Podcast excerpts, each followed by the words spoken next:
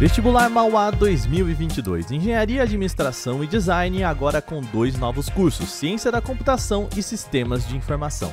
Acesse mauá.br/vestibular e inscreva-se já. Olá, hoje é sexta-feira e o Canaltech News traz o início da pré-venda dos iPhone 13 aqui no Brasil, a polêmica dos emojis do Windows 11, novidades da Samsung e muito mais. Eu sou o Wagner Waka, vem comigo para as notícias do dia.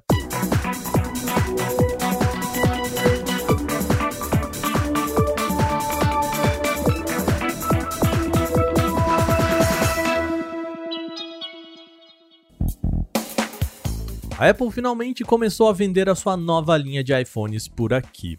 Mas calma, ainda vai demorar um pouquinho mais para usuários brasileiros colocarem as mãos no novo smartphone da Apple. A empresa iniciou a pré-venda dos iPhone 13 nesta sexta-feira e todos os quatro modelos da linha já estão disponíveis para reserva, sendo que o envio acontece entre 4 a 6 dias após a compra. Segundo o comunicado da Apple, os modelos vão começar a ser vendidos oficialmente por aqui somente na próxima sexta-feira, dia 22 de outubro. Os preços já haviam sido divulgados por aqui e a linha parte de R$ 6.599 para o iPhone mini menos poderoso e pode chegar até R$ 15.499 na versão com mais armazenamento do modelo iPhone 13 Pro Max. Havia expectativa também de que os novos iPads fossem vendidos ou entrassem em pré-venda por aqui, mas o modelo ainda aguarda homologação da Anatel.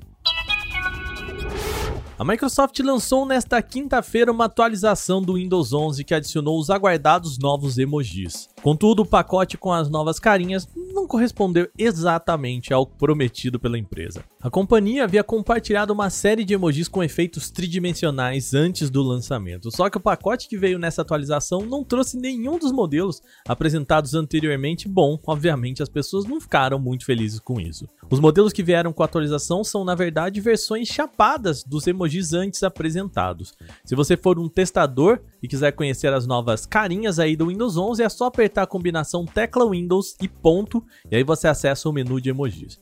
A atualização também introduz algumas melhorias pontuais para a experiência com Windows 11, mas aqueles problemas já apresentados anteriormente em outros episódios do nosso programa ainda esperam solução. A Samsung agendou um evento para este mês e a expectativa era de que ela apresentasse o Galaxy S21 FE. Agora, variados informantes da indústria apontam que o modelo deve ser adiado e que não vai aparecer nesse evento. A versão FE é geralmente o modelo mais acessível entre os topos de linha, aparecendo como um dos melhores custos-benefícios da Samsung. De acordo com fontes anônimas dos informantes, o modelo deve aparecer em janeiro do ano que vem, próximo ao lançamento da nova linha Galaxy. A Samsung realiza no próximo dia 20 o chamado Galaxy Unpacked 2021 Parte 2, é uma inesperada segunda parte do principal evento anual da marca. Sem o aparelho, a empresa deve focar em outros produtos e eletrodomésticos que não smartphones. Ao que se sabe, o Galaxy S21 FE deve chegar ao mercado equipado com o chipset Snapdragon 888 ou Exynos 2100, acompanhados de 6 GB ou 8 GB de RAM e 128 GB ou 256 GB de espaço para armazenamento interno. Mas até o momento a Samsung ainda não falou sobre o produto. E a gente mantém aqui o assunto na Samsung. A empresa deve trazer para o Unpacked Parte 2 também um sistema de customização para smartphones. Essa possibilidade surgiu do próprio texto de anúncio do evento. No convite, a empresa aponta que os usuários da marca são, abre aspas, multifacetados e vivem a vida de maneiras coloridas, interessantes e únicas. Assim, a tecnologia que eles usam todos os dias deve refletir a sua individualidade, fecha aspas. Principalmente essa ênfase na palavra individualidade leva para esse lado de customização. Você provavelmente deve lembrar de um programa semelhante lançado pela Motorola no início da linha Moto G, que oferecia a possibilidade de modificar, por exemplo, cores do smartphone em inscrições para tornar o seu dispositivo único. Por exemplo, você colocar o seu próprio nome no dispositivo para manter algo bem personalizado. A ideia é que algo semelhante possa ser lançado pela Samsung nesse evento. Uma publicação feita também pela divisão mobile da Samsung em redes sociais reforça essa tal expectativa também com foco em individualidade. Lembrando, o evento acontece na próxima semana, dia 20, com transmissão pelo YouTube e a gente cobre tudo aqui no Canaltech.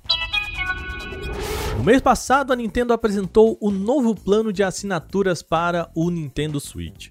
Chamado de Nintendo Switch Online com pacote adicional, essa modalidade traz jogos do Nintendo 64 e Sega Genesis.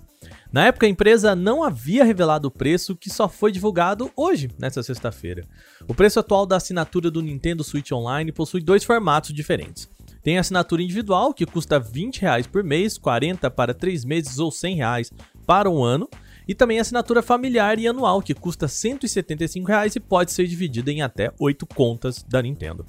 A nova modalidade mais que duplica esse custo e não tem essa versão individual por mês, tá? O pacote de expansão sai por R$ 262,99 na assinatura individual por ano e R$ 421,99 por ano também no pacote familiar para até 8 contas, ou seja, mais que o dobro do que a gente falou antes.